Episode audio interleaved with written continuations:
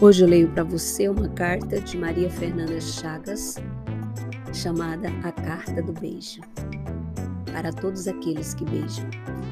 Ilha Solteira, 10 de fevereiro de 2023. As noites aqui continuam chuvosas e frias, mas não quero falar sobre o clima. Esse é um pequeno lembrete para todos aqueles que já beijaram e que irão beijar.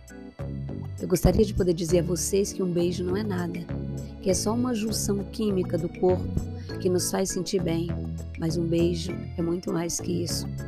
Com um beijo você viaja, se diverte, se entorpece. Um beijo é a junção de duas pessoas que procuram união. Com um beijo, você percebe quão nula e pobre será a sua vida quando você não tiver mais o beijo daquela pessoa.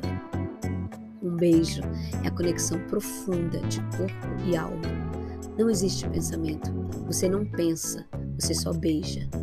Beijos que se beijam e que causam inveja às telenovelas são aqueles mais perigosos. A pobreza de não tê-los é avassaladora. Com beijo sinto o amor que um dia viveu e que morreu com um sopro forte nas noites chuvosas dessa cidade.